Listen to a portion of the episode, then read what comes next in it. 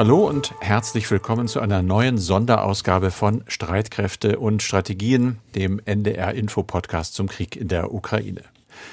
Der auf den Tag genau vor drei Monaten begonnen hat, und zwar nach angstvollen Wochen für die Menschen in der Ukraine. Es waren Wochen, in denen sie den Aufmarsch und Manöver russischer Verbände direkt an ihrer Grenze gesehen und dabei wohl erst geahnt, aber dann bestimmt auch immer mehr gewusst hatten, dass die nicht wieder abziehen, sondern angreifen würden. Während viele im Westen, wir auch, sich einen solchen völkerrechtswidrigen Krieg der Russen eben bis zu diesem 24. Februar nicht vorstellen konnten und auch nicht wollten. Ist aber passiert und seitdem ist auch unsere Welt eine andere. Aber wir leben noch. Unsere Wohnungen und Städte sind nicht zerstört. Wir mussten keine Kinder, Lebensgefährten, Eltern, sogar Großeltern oder Freunde betrauern. Wir mussten nicht fliehen. Natürlich sind wir auch betroffen. Da ist und bleibt die Angst, diese Angst vor einer Eskalation des Krieges. Und viele, gerade mit geringeren Einkommen, leiden unter den auch in der Folge des Krieges gestiegenen Preisen. Das alles ist nicht leicht, aber natürlich nicht annähernd so schlimm wie das, was unsere Nachbarn in der Ukraine durchgemacht haben und wohl auch noch durchmachen müssen, jedenfalls nach den Worten ihres Präsidenten Zelensky. Найближчі тижні війни будуть складними. Die kommenden Kriegswochen werden schwierig, das muss uns klar sein. Aber wir haben keine andere Wahl, als zu kämpfen und zu gewinnen, als unser Land und unser Volk zu befreien. Denn die Besatzer wollen uns nicht nur etwas wegnehmen, sondern alles, was wir haben, einschließlich unser Recht auf Leben als Ukrainerinnen und Ukrainer. In diesem Podcast geht es seit drei Monaten nun schon um den Überlebenskampf der Menschen in der Ukraine auch heute an diesem besonderen und auch besonders schweren Tag. Drei Monate Krieg, der nach Putins Plan vielleicht schon in drei Tagen hätte vorbei sein sollen. Wenigstens das hat nicht geklappt. Wie geht Russland mit diesem Nicht-Sieg um? Wie die Ukraine mit der Nicht-Niederlage? Wie stabil ist der Zusammenhalt der freien Welt im Kampf für die eigenen Werte und gegen die russische Aggression? Wie lange halten wir das alles noch aus oder wie lange müssen wir es aushalten? Darüber reden wir. Andreas Flocken, der sicherheitspolitische Experte bei NDR Info und ich, Carsten Schmiester aus der Aktuellredaktion. Dieses Gespräch nehmen wir auf am Dienstag, den 24. Mai um 16 Uhr. Andreas, und auch heute, drei Monate nach Kriegsbeginn, schauen wir zunächst mal auf die militärische Lage und dort auf den Donbass. Ja, und dort stehen die ukrainischen Truppen ziemlich unter Druck. Vor allem aus der Region Luhansk werden schwere Kämpfe gemeldet. Die russischen Verbände sind dabei, die 100.000 Einwohnerstadt Severo-Donetsk einzukesseln und dabei machen sie offenbar Fortschritte. Die ukrainischen Truppen sind hier klar in der Defensive, sie würden aber heftigen Widerstand leisten, so heißt es von britischen Regierungsvertretern, die die Lage von London aus genau beobachten. Die Stadt selbst, aber auch die Umgebung stehen unter schweren Beschuss, äh, vor allem unter Artilleriebeschuss. Auch die nur wenige Kilometer entfernte Stadt Bachmut wird immer wieder von russischen Truppen angegriffen. Nach ukrainischen Angaben gibt es bei den russischen Verbänden jedoch erhebliche Verluste. Und wenn wir etwas mehr nach Norden schauen, im Nordosten versuchen ukrainische Truppen weiterhin, die russischen Streitkräfte aus der Umgebung der Stadt Kharkiv zurückzudrängen. Und im Norden der Ukraine, in der Region um Tscherniv, haben russische Verbände eine Ortschaft mit Raketen angegriffen. Dabei sollen mehr als 80 Menschen getötet worden sein. Es heißt, in der Nähe würde sich auch eine Übungseinrichtung für ukrainische Soldaten befinden die wie ihr Präsident ja auch darauf warten, weitere Waffen aus dem Westen zu bekommen, auch schwere Waffen. Danach wird immer laut und lauter gerufen. Um das zu organisieren, hat es ja im April eine Sitzung der sogenannten Ukraine-Kontaktgruppe gegeben, damals in Deutschland auf der US-Basis Rammstein. Jetzt gab es offenbar eine weitere dieser Sitzungen und es geht tatsächlich um weitere Waffenlieferungen, ja? Ja, so ist es. Die Ukraine-Kontaktgruppe hat sich, wie du gesagt hast, zum zweiten Mal jetzt getroffen. Allerdings diesmal virtuell. Das war eine Videokonferenz. Du hast es gesagt, es war ja im April auf dem US-Stützpunkt in Rammstein. Da hat man sich erstmals getroffen und damals waren Vertreter aus rund 40 Staaten mit dabei. Die Federführung haben weiterhin die USA und Pentagon-Chef Austin und auch sein Generalstabschef Mark Milley waren nach dem Treffen sichtlich zufrieden. Wie gesagt, aber äh, eins Einzelne Zusagen wurden nicht offiziell bekannt gegeben. Da war man sehr zurückhaltend. Das hielt aber US-Verteidigungsminister Austin nicht davon ab, den Beitrag von Dänemark herauszustellen. Kopenhagen will nämlich Antischiffsraketen vom Typ Harpoon liefern. Diese Raketen können auch von der Küste aus auf Seeziele abgefeuert werden. Die Reichweite beträgt rund 200 Kilometer. Bekanntlich hat die Ukraine ja zwei Flugkörper aus eigener Produktion auf das Flaggschiff der russischen Schwarzmeerflotte abgefeuert. Die Treffer führten dann schließlich zum Untergang der Moskwa. Möglicherweise verfügt die Ukraine nicht über weitere dieser Neptun-Flugkörper oder es gibt nur noch eine geringe Zahl. Und vor einiger Zeit hatte es bereits geheißen, auch London würde die Ukraine mit Harpoon-Antischiffsraketen unterstützen. Und seit einiger Zeit ist ja auch zu hören, es gebe Überlegungen, wie die russische Seeblockade vor allem um Odessa durchbrochen werden könnte. Pentagon-Chef Austin erwähnte nach Abschluss der Konferenz aber auch Tschechien, denn Prag hat kürzlich Kampfhubschrauber, Kampfpanzer und auch Raketensysteme für die Ukraine bereitgestellt. Aber auch andere Länder haben auf dem Treffen mitgeteilt, weitere Artilleriesysteme und vor allem auch die hierfür benötigten Granaten zu liefern. Es heißt, es habe weitere Zusagen von rund 20 Ländern gegeben.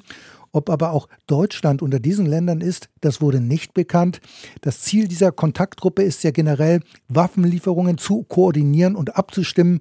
Und am 15. Juli will man dann erneut zusammenkommen fragt sich jetzt nach der zweiten Sitzung, vielleicht weißt du schon was, äh, wie die Ukraine dazu steht mit den Ergebnissen. Sind die zufrieden? Die wissen ja mit Sicherheit mehr als wir. Ja, die wissen mit Sicherheit mehr als wir, aber auf hm. der Pressekonferenz nach Sitzung dieser Kontaktgruppe war kein Vertreter der Ukraine anwesend. Aber hm. US-Verteidigungsminister Austin hatte zuvor mit seinem ukrainischen äh, Kollegen gesprochen, um zu klären, welche Waffensysteme sinnvoll sind aus Sicht von Kiew. Und die Wunschliste, das wissen wir ja alle, die Wunschliste der Ukrainer ist ziemlich ziemlich lang, denn letztlich geht es ja auch offenbar darum, eine Gegenoffensive vorzubereiten, die ja für den Sommer erwartet wird. Und dafür werden vor allem in erster Linie Distanzwaffen benötigt, also vor allem Artillerie, mit der man bis zu 30 Kilometer weit schießen kann, möglicherweise auch noch ein bisschen weiter. Aber natürlich geht es auch um Kampfpanzer, um Schützenpanzer und vor allem die USA haben bisher ja sehr, sehr viel Waffen geliefert, denn äh, da kann man inzwischen fast den Überblick verlieren. Mittlerweile hat ja Washington etwas mehr als 100 155 Millimeter Feldhaubitzen zugesagt und der größte Teil, der ist bereits in der Ukraine. Geliefert werden zudem auch Mi-17 Hubschrauber, die auch bewaffnet werden können, sowie 200 gepanzerte Mannschaftstransportwagen M113, also sogenannte MTWs. Aber die Wünsche bzw. die Forderungen der Ukraine, die gehen noch viel weiter. So hat Präsident Zelensky am Wochenende an die westlichen Staaten appelliert, mehrfach Raketenwerfer zu liefern die könnten, so drückte er sich aus, ein Gamechanger im Kampf gegen die Russen im Donbass werden. Durch mehrfach Raketenwerfer würde die Ukraine bei den Militäroperationen die Initiative gewinnen und damit könne man das eigene Territorium befreien. Zum Verständnis nochmal, Raketenwerfer, etwas vereinfacht ausgerückt, das ist Raketenartillerie. Ihre Reichweite ist in der Regel erheblich weiter als die sogenannte Rohrartillerie, also die normalen Artilleriegeschütze. Und wir hatten ja im vergangenen Monat, Carsten, über eine diplomatische Note Moskaus an Washington gesprochen und darin hatte Russland die USA vor Lieferung von so wörtlich sehr sensitiven Waffensystemen gewarnt und das könnte dann unvorhersehbare Konsequenzen haben. Die Washington Post hatte ja damals darüber berichtet. Es bleibt zwar offen, welche Waffensysteme damit genau gemeint sein könnten, aber es wurden in diesem Zusammenhang auch mehrfach Raketenwerfer genannt. Nun soll ja Tschechien zwar Raketensysteme geliefert haben, aber es bleibt unklar, was für Systeme das genau sind und ob sie mit Mehrfachraketenwerfern möglicherweise vergleichbar sind. Also was mir langsam klar wird, ist, dass die Ukraine bei all den Waffenlieferungen ja relativ viel bekommt, aber eben von verschiedenen Ländern. Das heißt, die Annahme ist ja berechtigt vermutlich, dass es auch sehr unterschiedliche Waffensysteme sind, die da plötzlich bei einer Armee zusammen auftauchen. Ist das nicht wahnsinnig schwierig fürs ukrainische Militär, diese ganzen sehr unterschiedlichen Systeme gleichzeitig zu bedienen, zu handeln, sie einzusetzen? Absolut. Also das ist extrem schwierig und für Logistiker bei den Streitkräften ist das streng genommen, ja, ich würde schon so sagen, ein Albtraum. Denn die gelieferten Waffen haben ja je nach Typ ein unterschiedliches Kaliber. Das gilt auch für Artilleriegeschütze. Es werden zudem die unterschiedlichsten Ersatzteile gebraucht und die müssen alle bevorratet werden. Und dann müssen die Soldaten ja auch noch an diesen Waffensystemen, die sie ja nicht kennen, ausgebildet werden. Also das sind alles riesige, ganz große Nachteile. Deswegen wird ja auch angestrebt, vor allem Waffensysteme sowjetischer bzw. russischer Bauart zu liefern. Denn diese sind bereits äh, im Bestand der Ukraine, zum Beispiel die T-72 Kampfpanzer oder der BMP Schützenpanzer. Die werden ja auch von den osteuropäischen NATO-Mitgliedern an die Ukraine geliefert. Aber auch hier sind die Waffensysteme endlich und es wird ja inzwischen davon ausgegangen, dass dieser Krieg in der Ukraine noch erheblich länger dauern kann, nicht nur Monate, ja vielleicht sogar Jahre. Und da stellt sich dann natürlich die Frage nach der Lieferung auch westlicher Waffen.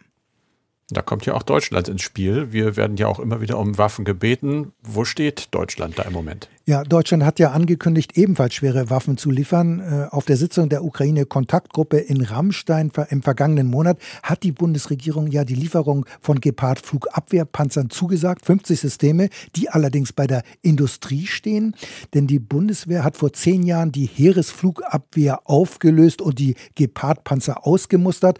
Außerdem hat Deutschland ja die Lieferung von sieben Panzerhaubitzen 2000 angekündigt und das, obwohl die Bundeswehr ja blank und nur bedingt einsatzbereit ist, äh, kommen diese Waffen dann aus dem Bestand der Bundeswehr und nicht von der Rüstungsindustrie. Die Ausbildung der ukrainischen Soldaten hat ja in der vergangenen Woche in Deutschland bereits begonnen. Und über den sogenannten Ringtausch wollen wir jetzt hier gar nicht reden. Insbesondere mit Slowenien passiert da im Augenblick nicht so viel, weil Slowenien sich nicht mit Altwaffen abspeisen lassen will. Altwaffen ist das Stichwort. Wir reden zum Beispiel immer wieder auch über den Marder Schützenpanzer. Jahrzehnte alt sollte eigentlich ausrangiert werden.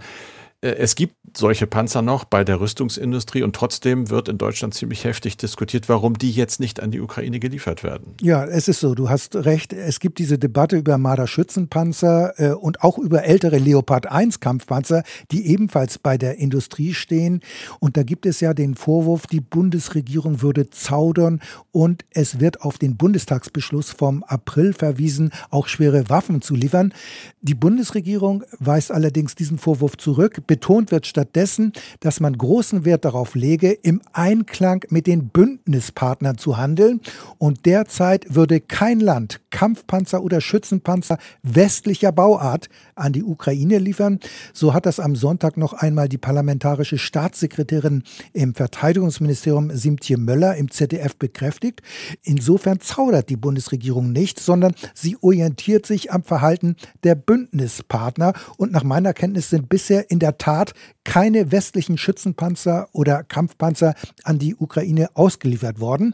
Allerdings hat die Bundesregierung wochenlang andere Argumente gegen die Marder-Lieferungen ins Feld geführt. Und das hat die Glaubwürdigkeit der Bundesregierung bei der Frage der schweren Waffen nicht gerade erhöht. Und es ist wohl in meinen Augen nur eine Frage der Zeit, wann NATO-Staaten auch Kampf- und Schützenpanzer westlicher Bauart in die Ukraine liefern werden. Und spätestens dann sollte eigentlich der Weg frei sein für die Lieferung von Marder-Schützenpanzern oder auch Leopard 1 Kampfpanzern. Also so viel zunächst erstmal zu den Waffenlieferungen, Carsten. Du hast ja eingangs schon gesagt, vor drei Monaten hat Russland die Ukraine angegriffen. Und schnell war klar, dass sich Putin und seine Generäle gründlich verschätzt hatten mit dem Widerstandswillen und auch mit der Widerstandsfähigkeit der Menschen in der Ukraine. Aus dem offenbar als Blitzkrieg geplanten Angriff ist nichts geworden. Kiew ist nicht gefallen. Präsident Zelensky ist nicht durch eine Moskauer Marionette ersetzt worden. Stattdessen wird in Anführungszeichen nur noch im Osten und Süden der Ukraine gekämpft und die russische Offensive dort kommt nicht so richtig voran. Im Programm von NDR Info hat die Kollegin Christina Nagel über die gegenwärtige Stimmung in Russland berichtet. Die Menschen dort werden ja von Staatsmedien immer im Sinne Putins informiert. Aber vielleicht haben Sie inzwischen doch realisiert, dass da etwas ziemlich schief läuft im Augenblick? Das ist wirklich auch für Christina Nagel schwer zu sagen. Ich denke schon, allein dadurch, dass die russische Armee ja doch hohe Verluste hat hinnehmen müssen und äh, es viele Familien gibt, die einfach ja, Söhne verloren haben. Das wird sich sicherlich rumsprechen. Offiziell hört sich das aber ganz anders an. Da gibt es jeden Morgen wohl vom Verteidigungsministerium die üblichen Erfolgsmeldungen, die militärische Spezialoperation. Krieg ist es ja immer noch nicht, werde fortgesetzt. Es wurde jetzt kürzlich mal aufgelistet, wie viele Flugzeuge, Hubschrauber und Drohnen der ukrainischen Armee zerstört worden seien, um den Eindruck zu erwecken, dass man große Fortschritte mache. Man hatte ja eigentlich schon Anfang März gesagt, die ukrainische Luftwaffe existiere faktisch nicht mehr. Das stimmt so natürlich nicht. Darüber wird nicht geredet. Es wird auch nicht darüber geredet, über den Rückzug aus der Region Kiew, über Probleme im Donbass, über hohe eigene Verluste. Und selbst äh, ja, Kreml-nahe Leute wie Belarus-Machthaber Lukaschenko haben sich ja schon allerdings natürlich nicht in russischen Medien geäußert, sondern in einem Interview mit der Nachrichtenagentur AP, dass sie verwundert seien über die Dauer der Spezialoperation. Aber das dringt, glaube ich, zum russischen Volk nicht wirklich durch. Die Leute haben auch wohl andere Sorgen, und zwar ganz alltägliche. Da wurden steigende Preise genannt, die Inflation in Russland. Sie lag im April bei knapp 18 Prozent. Das sind natürlich Dinge, die die Leute nicht gut finden. Auf der anderen Seite gibt es viele, die hinter Putins Krieg stehen. Das wurde auch in dem Bericht äh, klar das liest man ja auch überall. Auch vielleicht, weil es eben westliche Sanktionen nicht geschafft haben, zum Beispiel den Rubel dauerhaft zu schwächen, weil sich das äh, Lebensniveau der Menschen nicht so signifikant verändert hat zum Negativen. Es gibt keine Knappheit bei wichtigen Waren wie bei Lebensmitteln. Aber es gibt eben schon Warnungen, unter anderem von der Zentralbank, die sagt, freut euch nicht zu früh. Alle wissen, dass Sanktionen eben nicht kurz, sondern mittel- und langfristig wirken. Und es gibt offenbar auch in Russland Experten, die sagen, die Krise, also unsere Krise, die wirtschaftliche Krise, die hat gerade erst begonnen. Und wie ist denn die Stimmung, kann man eigentlich nicht richtig sagen, oder der Gemütszustand in der Ukraine selbst drei Monate nach dem Angriff? Kann man dazu was sagen? es ist nach wie vor, glaube ich, die große und so sicher nie dagewesene Einigkeit unter den Leuten. Das ist auch völlig klar. Wenn ein Land so brutal angegriffen wird, dann, dann halten alle zusammen, ganz egal, was da vorher möglicherweise mal war. Aber es gibt eben auch großes Leid. Da, wo gekämpft wird, im Osten und im Süden, du redest jeden Tag darüber, man kann sich das eigentlich wirklich gar nicht vorstellen. Äh, und es gibt die Rede von Präsident Zelensky, die wir eingangs ja schon kurz zitiert hatten. Das hat mich so ein bisschen an Churchills Rede vom Mai 1940 erinnert, diese berühmte Blood, Sweat and Tears, Blut, Mühsal, Schweiß und Tränen. Also er bereitet sein Volk auf harte Wochen vor. Das ist sicherlich ein gutes Manöver von ihm, weil er eben mit so etwas, mit so einer Ehrlichkeit Mut macht zum einen, aber eben auch nochmal wieder Reserven mobilisiert und auch Leidensfähigkeit stärkt. Und die wird, glaube ich, von dem ukrainischen Volk in der nächsten Zeit doch noch äh, gefordert werden. Man muss allerdings auch dazu sagen, die Ukraine hat äh, Freiheitsrechte, die sie ja eigentlich verteidigen will, äh, einschränken müssen, würden Sie sagen, oder auch eingeschränkt. Das Kriegsrecht ist um 90 Tage verlängert worden. Das bringt zum Beispiel Einschränkungen auch der Pressefreiheit mit sich. Die Generalmobilmachung ist verlängert worden. Die Polizei hat erweiterte Befugnisse. Es sind russlandfreundliche Parteien verboten worden. Das sind so die Schatten, die ich auch jetzt über dieser Ukraine im Krieg sehe. Natürlich hat das alles einen Grund. Man will zum Beispiel äh, Moskau möglichst wenig Anhaltspunkte für die Beurteilung der eigenen militärischen Stärke oder eben Schwäche geben. Und es ist zeitlich befristet. Aber das Land zahlt in vieler Hinsicht natürlich zunächst mal menschlich aber dann eben auch politisch und wirtschaftlich einen hohen Preis. Eine Zahl zum Schluss. 30 Prozent der Infrastruktur des gesamten Landes sind nach Regierungsschätzungen bereits zerstört. Zehntausende Zivilisten sind tot und sechseinhalb Millionen Menschen geflohen. Dass dieses Land sich immer noch so tapfer wehrt, finde ich, das ist beeindruckend. Ja, das ist erstaunlich. Die Europäische Union hat ja diverse Sanktionspakete verabschiedet. Steht sie denn geschlossen da, drei Monate nach Beginn des Krieges? Also wenn man sich da an diesem Tag, drei Monate Krieg, Berichte bei NDR Info angehört hat, dann könnte man fast meinen, nein, das tut sie nicht.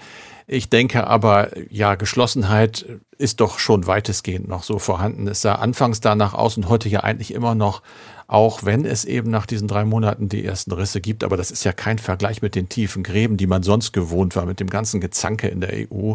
Da hat sich äh, wirklich mit dem 24. Februar etwas verändert. Die schärfsten Sanktionen in der Geschichte sind äh, erlassen worden. Russland wurde von den Kapitalmärkten abgeschnitten. Devisenreserven sind blockiert. Es werden Waffen geliefert.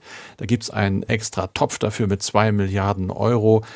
Der Außenbeauftragte Borrell hatte das alles mal zusammengefasst und gesagt, ich denke, in diesem Moment wurde das geopolitische Europa geboren. Das ist sicherlich ein bisschen ja, sehr optimistisch, denn es gibt Uneinigkeiten. Das ist klar. Ein Beispiel ganz aktuell ist das Ölembargo, das viele wollen, unter anderem ja auch unser Wirtschaftsminister Habeck. Aber Ungarn bremst eben. Äh, da zeigt sich, glaube ich, im Moment der größte Riss. Es gibt zwei Lager. Die Optimisten sagen, äh, die EU ist in einem Status der Einigkeit, den wir Anfang Februar nicht für möglich gehalten hätten. Und die etwas pessimistischeren Menschen, die sind vielleicht der Meinung, dass äh, der Krieg, je länger er dauert, immer wieder und immer weiter auch die alten Risse größer werden lassen könnte. Die sind dann nicht ganz so zuversichtlich.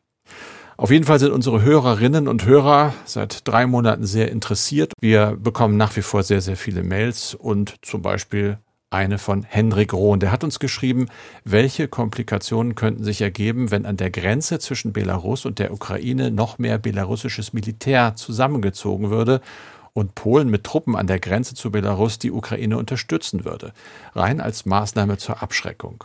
Also Belarus hat sich bisher nicht an dem Krieg in der Ukraine beteiligt. Allerdings befinden sich in dem Land ja russische Stützpunkte und auch russische Militärdepots.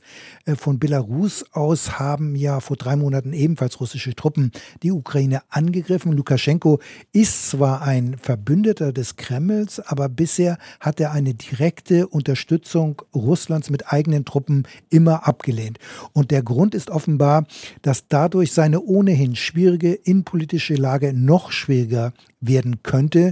Denn nach Meinung von Kennern des Landes gibt es für eine Beteiligung am Ukraine-Krieg an russischer Seite keinen Rückhalt in Belarus in der Bevölkerung.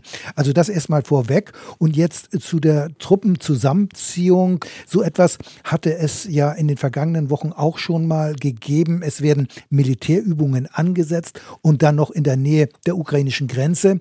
In Belarus sind offenbar jetzt bereits laufende Manöver weiter verlängert worden. Grundsätzlich können Militärübungen immer die Vorstufe für einen militärischen Angriff sein. So war es ja auch am 24. Februar vor. Und der E-Mail-Schreiber Henrik Rohn spricht ja von möglichen Komplikationen durch diese Truppenzusammenziehung. Damit meint er vermutlich, dass sich die ukrainische Militärführung auf einen eventuellen Angriff vorbereiten muss. Also ich halte einen Eintritt von Belarus in den Krieg selbst für eher unwahrscheinlich, aus den eben genannten Gründen. Aber mit den Militärübungen in Grenznähe werden trotzdem ukrainische Truppen im Norden gebunden, denn die ukrainischen Streitkräfte müssen ja für den Fall der Fälle gewappnet sein. Das heißt, es können nicht alle Verbände in den Donbass oder in den Süden des Landes verlegt werden, wo ja im Augenblick der Schwerpunkt der Militäroperationen liegt. Und das ist ganz offensichtlich das Kalkül, das hinter diesem Militärmanöver liegt. Insofern unterstützt Lukaschenko den Kreml, obwohl er nicht direkt in den Krieg eingreift. Und dann war da ja noch die Frage, was wäre, wenn Polen seinerseits aus Abschreckungsgründen Truppen in Grenznähe von Belarus stationieren würde. Also das ist natürlich sehr hypothetisch, denn ein polnischer Angriff auf Belarus ist ausgeschlossen und das weiß natürlich auch die Regierung in Minsk.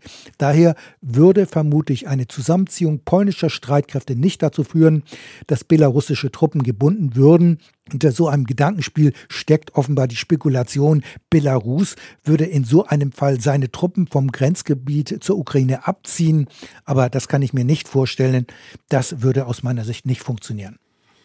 Eine Mail von Moritz Rabe, die bezieht sich auf unseren Podcast generell, da der Krieg ja offensichtlich noch länger dauert. Wie lange kann man noch mit eurem, ihrem Podcast täglich rechnen? Vielen Dank für das tägliche Update und die vielen Recherchen und die Arbeit. Ja, der Ukraine-Krieg wird mit Sicherheit noch länger dauern. Es ist ja auch keine politische Lösung in Sicht. Seit dem 24. Februar, also seit Beginn des Krieges, veröffentlichen wir ja nun schon unsere Sonderausgabe von Streitkräfte und Strategien. Und in den ersten vier Wochen haben wir täglich eine Ausgabe veröffentlicht, also auch am Wochenende. Da waren wir nämlich noch davon ausgegangen, dass der Krieg relativ schnell zu Ende gehen würde. Aber das war ein Irrtum, wie wir jetzt inzwischen wissen. Inzwischen gibt es diesen Podcast alle Werktage aber das wird sicherlich nicht unendlich so weitergehen können. Äh, wir denken auch darüber ja immer wieder nach, Carsten, ob wir gegebenenfalls die Podcast-Frequenz reduzieren sollen. Andererseits gibt es auch immer noch so viel zu berichten. Es gibt immer wieder neue Entwicklungen und viele Aspekte des Konfliktes konnten wir bis heute auch noch nicht thematisieren. Also wir diskutieren, wie wir uns künftig aufstellen werden. Geplant ist aber inzwischen schon, dass wir im Juli, August während der Urlaubszeit vier Wochen lang nur noch zweimal in der Woche am Start sein werden. Dann gibt es diese Sonderausgabe jeweils nur am Dienstag und am Donnerstag. So ist der Plan. Und wie es danach weitergeht, also das hängt natürlich auch viel von der Entwicklung des Ukraine-Krieges ab, Carsten. Genau, wir sind da flexibel, hoffen natürlich, und das ist schon eine besondere Situation, dass wir möglichst schnell diese Arbeit nicht mehr machen müssen. Genauso wie Sie und wie ihr ja auch hofft, möglichst schnell nicht mehr jeden Tag diesen Podcast hören zu müssen. Es geht halt um einen Krieg, aber es geht auch um wichtige Informationen und darum, ein gutes Bild äh, zu transportieren, dass alle sich auch eine eigene Meinung bilden können, was wünschenswert wäre, unter anderem auch an politischen Handlungen.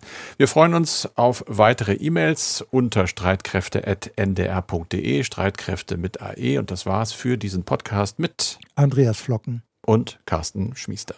Zum Schluss noch ein Hörtipp von NDR Info für Sie und zwar Moin, die Reportage. Dieser Podcast ist immer ganz nah dran an den Menschen, an Orten oder auch an Initiativen im Norden Deutschlands und wir lernen das alles auf ganz besondere Art und Weise kennen. Wir finden hier äh, Meerkohl, Meersenf, Salzmiere und die blühen in sämtlichen Farben. Also wirklich wunderschön. Typisch norddeutsch, neugierig und nah dran. In dieser Staffel von Moin, die Reportage, gehen wir raus in die Natur. Als Förster ist eine gewisse Akzeptanz und Resistenz gegen alles, was beißt, kratzt, kribbelt, nasse Füße verursacht, durchaus notwendig. Wie geht eigentlich nachhaltige Waldwirtschaft im Harz? Wie kommt man dem Wolfsrudel in der Lüneburger Heide auf die Spur? Und wie werden Pflanzen und Tiere an der Küste geschützt? Wir hatten dieses Jahr tausende kleiner Mini-Kröten. Die sind dann so groß wie ein Daumennagel, würde ich sagen. Also es war wirklich ein sehr, sehr, sehr erfolgreiches Jahr. Moin, die Reportage Natur. Mit Niklas Schenk und Karen Busche. Wir treffen Menschen, die sich für die Natur engagieren. Da, wo sie was bewegen. Draußen. Jeden Tag hört man tausendmal das Wort Biodiversität. Es wird aber nichts gemacht. Und ich finde, hier wird was gemacht. Und deswegen bin ich dabei. Moin, die Reportage Natur gibt es ab jetzt in der ARD Audiothek.